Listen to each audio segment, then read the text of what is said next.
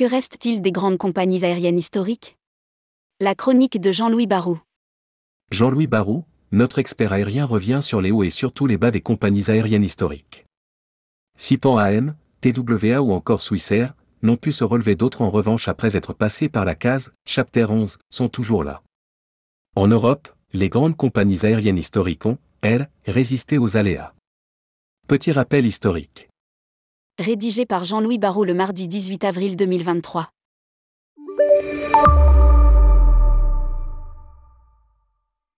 Le transport aérien est plein de hauts et de bas, même s'il affiche une croissance presque constante de 5% par an depuis la fin de la Deuxième Guerre mondiale.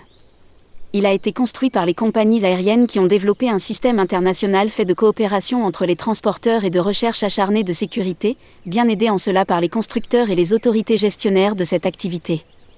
Et pourtant le parcours a compté de nombreux morts et pas des moindres. Rien qu'aux États-Unis, depuis 1960, 65 compagnies sont entrées sous le régime du Chapter 11, l'équivalent du dépôt de bilan européen, et 32 d'entre elles ont dû cesser leurs opérations. Et parmi ces victimes, on compte les plus grands noms du transport aérien. Pan AM pour commencer. C'est grâce à cette compagnie que le transport aérien est devenu une activité internationale et un vrai produit de déplacement, reconnu d'abord par les clients. Ce transporteur a ouvert les routes transpacifiques et transaméricaines nord-sud avant 1940. Elle a créé les outils opérationnels et commerciaux, y compris les systèmes de réservation électronique qui ont été copiés par tous ses concurrents. Elle a opéré les premiers Boeing 747, ouvert ses propres terminaux dans nombre d'aéroports. Bref, si le transport aérien est arrivé au degré d'excellence qu'on lui connaît, c'est largement parce que Pan AM a défriché et organisé l'activité. Et pourtant la compagnie créée en 1927 a finalement disparu le 4 décembre 1991. Elle n'a pas résisté à l'arrivée des low cost sur le territoire américain et l'attentat de Lockerbie l'a achevé.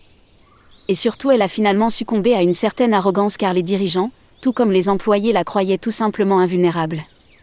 Compagnies aériennes, celles qui ont disparu. La même histoire s'est reproduite quelques années plus tard pour son concurrent TWA qui partageait les routes internationales long courrier avec Pan AM. Menée pendant des années par le fantasque et néanmoins génial Howard Hughes, elle était devenue l'emblème d'une Amérique chic et conquérante. Elle aussi a été victime d'un terrible accident qui a fait exploser le vol TW 800 New York-Paris le 17 juillet 1996.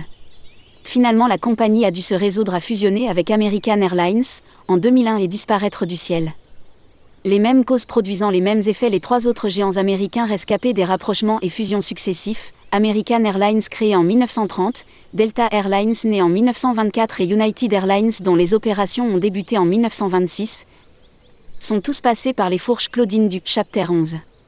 Il est à craindre que sans ce dispositif finalement très bien pensé, ils aient subi le même sort que leurs concurrents malheureux. Ailleurs, dans le monde, la majorité des grands opérateurs ont eux aussi été amenés au dépôt de bilan ou tout bêtement à leur disparition.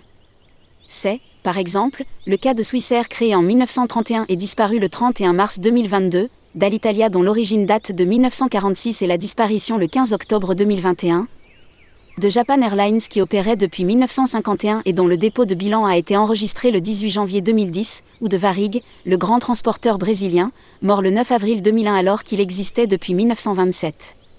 On pourrait citer beaucoup d'autres opérateurs renommés. Même récemment SAS pourtant souvent cité en exemple a dû se résoudre au Chapter 11 américain le 5 juillet 2022. Les trois compagnies européennes résistent. Finalement, que reste-t-il des grandes compagnies historiques? Curieusement, les trois plus grands opérateurs européens ont résisté aux aléas de l'histoire. Air France, certes très largement soutenu par les gouvernements français successifs, a finalement traversé des turbulences extrêmes avec, faut-il le rappeler, deux crashs très fortement médiatisés, le Concorde et le Rio-Paris. British Airways, que l'on croyait moribonde au début des années 2000, a réussi un redressement spectaculaire, au prix d'ailleurs d'une terrible réduction de son réseau. Lufthansa, de son côté, n'a pas été épargné par les difficultés, en particulier le terrible crash du vol de sa filiale Germanwings dans les Alpes françaises. La volonté de survie des uns et des autres les a conduits à regarder les nouvelles réalités en face et d'abord le phénomène low cost qui a véritablement déferlé en Europe. D'une manière ou d'une autre, ces trois grands opérateurs ont fini par s'adapter en étant à l'initiative de groupements de compagnies qui tout ont gardé leur image et une certaine autonomie à l'inverse de ce qui s'est passé aux USA. Il faudrait un autre éditorial pour analyser la situation en Asie et en Afrique et l'émergence somme toute récente des transporteurs du Golfe. Saluons les réussites et respectons les compagnies disparues.